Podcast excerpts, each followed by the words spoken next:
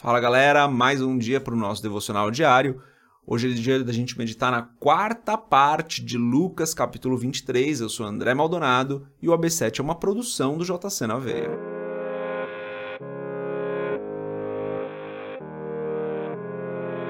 Lucas, capítulo 23, a partir do versículo 32, diz o seguinte: Dois outros homens, ambos criminosos, também foram levados com ele para serem executados.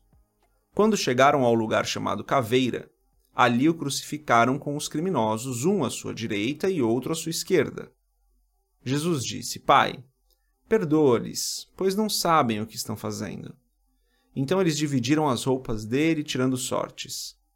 O povo ficou observando e as autoridades o ridicularizavam. Salvou os outros, diziam. Salve-se a si mesmo se é o Cristo de Deus, o escolhido. Os soldados, aproximando-se, também zombavam dele. Oferecendo-lhe vinagre, diziam: Se você é o rei dos judeus, salve-se a si mesmo. Havia uma inscrição acima dele que dizia: Este é o rei dos judeus. Um dos criminosos que ali estavam dependurados lançava-lhe insultos. Você não é o Cristo? Salve-se a si mesmo e a nós. Mas o outro criminoso o repreendeu, dizendo: Você não teme a Deus, nem estando sob a mesma sentença, nós estamos sendo punidos com justiça, porque estamos recebendo o que os nossos atos merecem. Mas esse homem não cometeu nenhum mal. Então ele disse: Jesus, lembra-te de mim quando entrares no teu reino. Jesus lhe respondeu: Eu lhe garanto, hoje você estará comigo no paraíso até aqui, até o versículo 43. Vamos fechar os nossos olhos, curvar nossa cabeça, fazer uma oração. É muito importante que a gente ore todos os dias, então vamos fazer uma oração. Pai, em nome de Jesus, eu te agradeço por mais esse dia que se inicia, Senhor. Como é bom iniciarmos o dia na tua presença. O Senhor é perfeito, o Senhor já sabe tudo, o Senhor já controla todas as coisas, todo o universo é sustentado pela sua poderosa mão. O Senhor nos abençoa, o Senhor nos guarda, o Senhor nos protege, e até aqui o Senhor tem nos ajudado. O Senhor é perfeito. Pai, eu peço, perdoa os nossos pecados, na tua infinita misericórdia, na tua graça.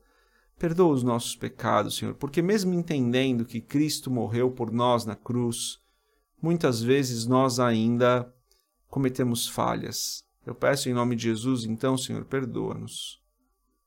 Pai, eu oro para que cada ensinamento que nós compartilhamos aqui nesses devocionais fique gravado nos nossos corações, que se transforme em vida para nós. Eu oro para que cada pessoa que está ouvindo esse podcast seja abençoada.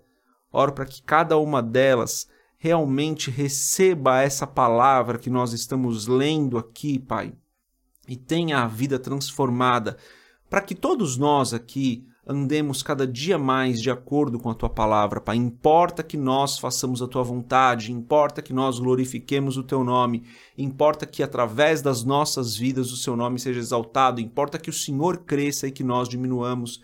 Eu peço então, Senhor, em nome de Jesus, que o Senhor nos ajude nessa jornada de engrandecer o teu nome, que o Senhor nos guie nessa jornada de nós levantarmos, exaltarmos o teu nome, é o que eu peço em nome de Jesus. Abençoa cada um de nós que está ouvindo esse podcast. Assim eu oro sempre, em nome de Jesus. Amém. Bom, galera, então aqui nesses versos a gente tem Jesus já na cruz ali sendo escarnecido é, como rei dos judeus, né, com esse título de rei dos judeus e as pessoas ali, as autoridades escarnecendo dele como se ele não fosse o rei, como se ele fosse um rei fraco, meio que dizendo: olha, esse é o rei dos judeus, então esse é um rei fraco. E também vemos a cena aí dos dois uh, ladrões que são crucificados com Cristo, um deles zombando de Cristo, outro deles pedindo que Jesus tivesse misericórdia dele, né? Mais ou menos isso. E o que a gente aprende aqui, pessoal, é que Existe sim perdão para todas as pessoas, existe perdão para todos os pecados, existe perdão é, liberado para todos nós. Esse evento desse ladrão sendo perdoado nos últimos minutos de vida dele é um evento que mostra o tamanho da misericórdia do Senhor. ao mesmo tempo é um evento que não pode nos encorajar a deixar para a última hora o nosso arrependimento, né? A gente não pode olhar para esse ladrão como um modelo de comportamento a ser seguido, porque esse texto não fala sobre o ladrão. Esse texto fala sobre Cristo, fala sobre a misericórdia do Senhor que é infinita. Não fala sobre um padrão de comportamento a ser seguido do ladrão, de deixarmos para a última hora o perdão, o arrependimento fala sobre Cristo, galera. A palavra toda é cristocêntrica. Então, quando a gente lê esse texto, a gente não pode entender que o ladrão é algo, que isso que aconteceu com o ladrão é o que vai acontecer conosco. Claro, a misericórdia de Deus é infinita e vai nos alcançar no momento que precisar ser que nós precisarmos ser alcançados. Tá? Não estou falando que isso não vai acontecer com outras pessoas. Estou falando que esse não é um modelo a ser seguido, onde nós vivemos a nossa vida como nós bem entendemos, de maneira ali, é, pensando apenas em nós e deixando ali para o último momento, então, arrependimento. Se arrependimento de último momento, nesse caso aqui foi verdadeiro, mas em muitos casos é, é discutível, né? Se esse arrependimento ali no final da vida realmente é verdadeiro.